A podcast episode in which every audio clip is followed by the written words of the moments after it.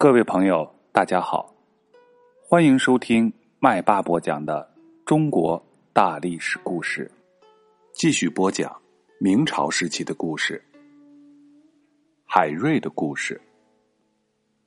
俗话说：“家贫出孝子，国难见忠臣。”在嘉靖年间，皇帝敬神信鬼，不理朝政；宰相是专横暴虐。当时贪官污吏到处在搜刮民财，在这政治腐败、国困民穷的时候，朝廷里出了一个被公认为不怕死、不要钱、勤政爱民、为百姓说话做主、不阿谀奉承、敢顶歪风邪气的官员。他就是历史上很有名的清官海瑞。海瑞字汝贤。原籍广东省番禺，祖上迁居到海南。他出生在琼山，所以算是琼山人。海瑞四岁的时候死了父亲，家境十分的清苦。母亲谢氏节衣缩食供海瑞上学，海瑞奋发读书，立下誓言要做个有用的人。如果做了官，就一定要言行一致，不自私自利。不说大话空话，不妖媚上司，不妒忌别人的才能，不隐晦自己的缺点，不贪污盗窃去坑害人民。他给自己起了个号，叫做“刚峰”，所以有的时候大家也叫他“海刚峰”。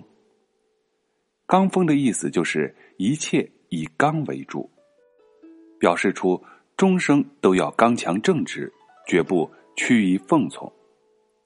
事实证明，他的一生是实践了这一誓言的。嘉靖二十八年，海瑞通过乡试中的举人，被派到南平，就是今天福建的南平，当了教育，就是县学的校长。他执教严格，把学校办的是井井有条。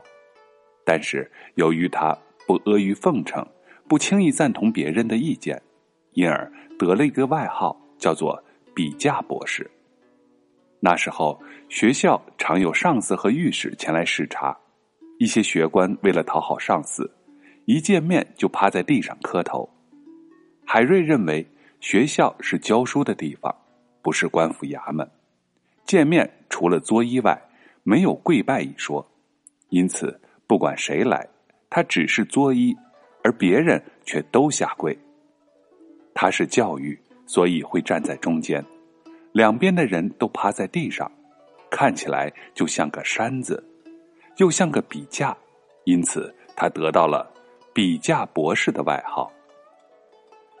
在那个溜须拍马的社会，上司对海瑞这种做法是非常不满的，但是又拿他没有办法。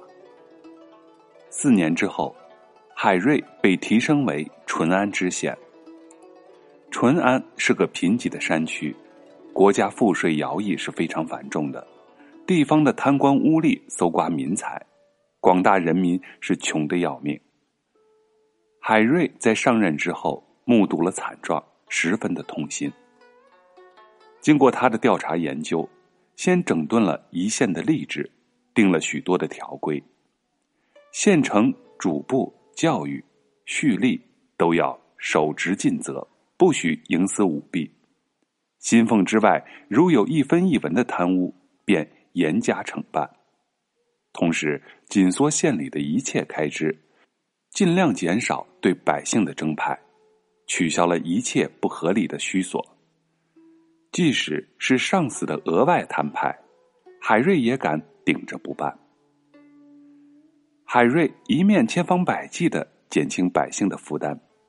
另一面又设法督促老百姓去发展生产，自然就得到了当地人民的信赖和爱戴。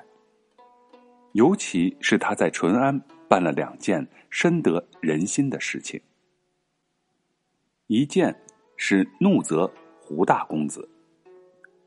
胡大公子是当时浙江总督胡宗宪的儿子，而胡宗宪又是权相严嵩的大红人。虽然这个人是很有能力的一个人，但是飞扬跋扈、贪赃枉法、无所不为，而他的儿子就仗势为非作歹。在一次路过淳安县的时候，嫌驿站的官吏招待不周，就叫手下的随从把驿吏倒挂起来拷打。海瑞知道之后，带着衙役赶到了驿馆，抓住了那几个狗腿子，痛斥了胡公子一顿，还没收了他所携带的数千两银子。然后利用胡宗宪曾经说过的一句空话，写信给胡宗宪说：“大人曾经巡视地方，命令所过州县一定要节俭，不许迎送，不许铺张浪费。现在淳安来了个姓胡的人。”自称是您的儿子，毒打了义力，指责招待不周，这和大人的明令是不符的。这个人一定就是假冒的，因此我已经惩办了他，请您放心吧。胡宗宪看到之后又气又恼，但是又不好声张出去，只好吃了这个哑巴亏。另一件事情是挡了都御史燕茂钦的大驾。都御史是中央督察院的大老板。燕茂钦不仅是朝廷大员，而且也是权相严嵩的干儿子。他贪污受贿、穷奢极欲，非常的骄横。一次，世宗皇帝派他总理严政，他就带着妻妾和许多的仆役家丁，以钦差大臣的身份前去上任。他的妻子坐在五彩轿里。由十二个女子抬着，一路上浩浩荡荡，威风凛凛。所经过的地方，那些州县官员为了不得罪这位钦差老爷，都尽力的招待。而驿馆布置非常讲究，在酒席上则是摆满了山珍海味。临走的时候，自然还会奉送上大量的钱财礼物。这些都要向地方上的百姓摊派的。一迎一送，加重了人民的负担。淳安县归延州府管辖，知府事先得到了消息，立即通知了包括淳安县在内的各个县城，一定都要做好迎送钦差大人的准备。其中特别叮嘱要盛情款待，不可怠慢。海瑞为了不骚扰百姓，并不做任何的准备。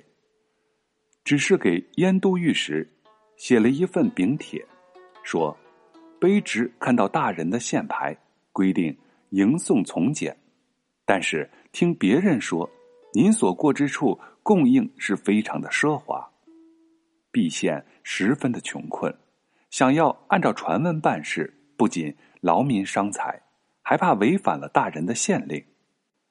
但是想要按照县牌规定办事，又担心。得罪大人，担待不起。卑职真的是左右为难，所以务必请大人给以明示。燕茂清看后一肚子的不高兴，但是又不能说违反自己县令的话，心想：这个海瑞真的是个海刚峰、海比价呀！等我到了淳安之后，看看他如何举动，再想办法找茬儿和他算账。海瑞拿到了燕茂钦的批示，便把先期来到淳安仗势欺人的棋牌官狠打了一顿板子。第二天，海瑞到新安江边去迎接燕茂钦，看到二十多条船顺江而来，估计这位钦差大人沿途收受的赃物一定是不少。他把燕茂钦接到了县衙，这里的居住条件是非常差了。吃饭只有两荤两素一汤，其他的一切供应也都非常的简单。燕茂清从出京以来就没有受过这样的冷遇，他的心里恼火透了，想要发作，可听到的都是一片颂扬这位县官的声音。他自认晦气，想到接待自己的规矩已经被海瑞破坏，再去延州府也不会捞到多少油水了。一怒之下，他决定改道，直接回北京。送行的那天，本来是需要很多的纤夫来拉船，不过当时正是春天农忙的季节，海瑞并没有征派老百姓，自己带着一帮衙役和官吏，在江边给钦差大人的船队背欠。这一来，把燕茂卿弄得就十分尴尬了。延州知府听说海瑞怠慢了钦差大人，心中十分的害怕，也非常的恼火。他把海瑞叫到延州，拍着桌子大骂道：“你，你是多大的官儿，竟敢如此大胆！”海瑞一声不响，等他骂完，磕个头就走了。知府的怒气未消。心想，海瑞这回肯定是要丢官了，就怕连自己的乌纱帽也保不住呢。他派人到京城去探听消息，过了好久才知道，燕茂卿虽然恨海瑞，但是却抓不住他的把柄，又担心人家揭发自己受贿太多，所以并没有敢向皇帝真正的参奏，这件事就不了了之了。后来，海瑞被调到北京，担任了户部主事。他见到皇帝，整天的都是求神瞻教，不上朝理政，而大臣们都是一味迎合，争着向皇帝禀报吉祥的征兆，或者一个个都是上表祝贺，反而当时人民的疾苦却无人过问。他又了解到，在嘉靖二十年。御史杨觉上书劝谏皇帝，不要再这样继续下去了，要多多关心国家百姓。结果是被拷打，坐牢八年，几乎送掉了性命。打这儿以后的二十余年中，大小朝臣再也没有人敢上书言事了。海瑞是又难过又气愤，决定给皇帝上奏折。希望世宗能够改过自新，好好的去治理国家。海瑞以忧国忧民的激情把奏折写好，许多的朋友都劝他不要称帝，免得招来杀身之祸。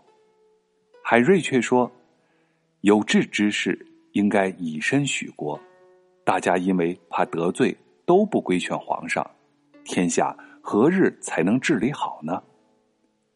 他拿出了二十两银子，交给在朝廷做官的一个姓王的同乡，对他说：“看在同乡的情分上，我如果死了，请您拿着这钱把我埋到老家，我就十分的感谢您了。”海瑞又把多年跟随他的家人叫过来，告诉他：“你去买口棺材，替我准备停当了，然后你就回老家去吧。”见了我的老母，请你多多安慰一下他老人家。交代完了，他就到通政司递交了书稿，便到朝房等待治罪去了。通政司是当时专管接收章奏向皇帝呈送的机构。明世宗接到了海瑞的奏折，一看内容，竟然是激烈指责自己的话。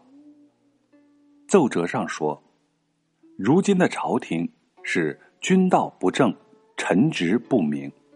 皇上二十多年不理朝政，法纪松弛，吏治败坏，财政崩溃，弄得国贫民穷。所以人人都说：家者家也，敬者敬也。家敬就是家家都敬。”穷到啥也没有的地步了，皇上不关心太子的成长，缺乏父子之情，因为别人的诽谤和自己的猜疑，就杀辱臣子，这缺少君臣之情。常住西院敬神吃药以求长生，不回宫事，这是无夫妻之情，这些都是信道斋教的错误。皇上的错误实在太多了，请陛下幡然悔悟，改弦更张。明世宗越看越生气，这哪里是上书奏折，简直就是隶属我的罪状呀！他狠狠的把海瑞的奏折摔在地上，拍着桌子大喊道：“快，快，快去把海瑞给我抓起来，别让这家伙跑掉了！”宦官黄锦在一旁说：“启禀万岁，海瑞根本就不想跑掉。听说他在上奏折之前就买好了棺材，把随从的家人都遣散了，现在正在朝房待罪呢。”明世宗听了一愣，顿时无话可说了。半晌，他又把奏折捡起来，接着往下看。边看边叹气，好像触动了他的什么心事，随手把他压在了桌案上，自言自语的说：“这家伙是想当比干呐！我可不是纣王。比干是商纣王的叔父，因为他多次劝谏纣王，最后被抛心而死。”由于数十年没人敢对皇帝如此直言上奏，因此海瑞被官上书的事儿很快就传遍了朝廷内外。天下都知道有一个不怕死的海主事，而百姓则是称他为海青天。好了，本节的故事就讲到这里，在下一节故事，麦霸要给大家分享三娘子的故事。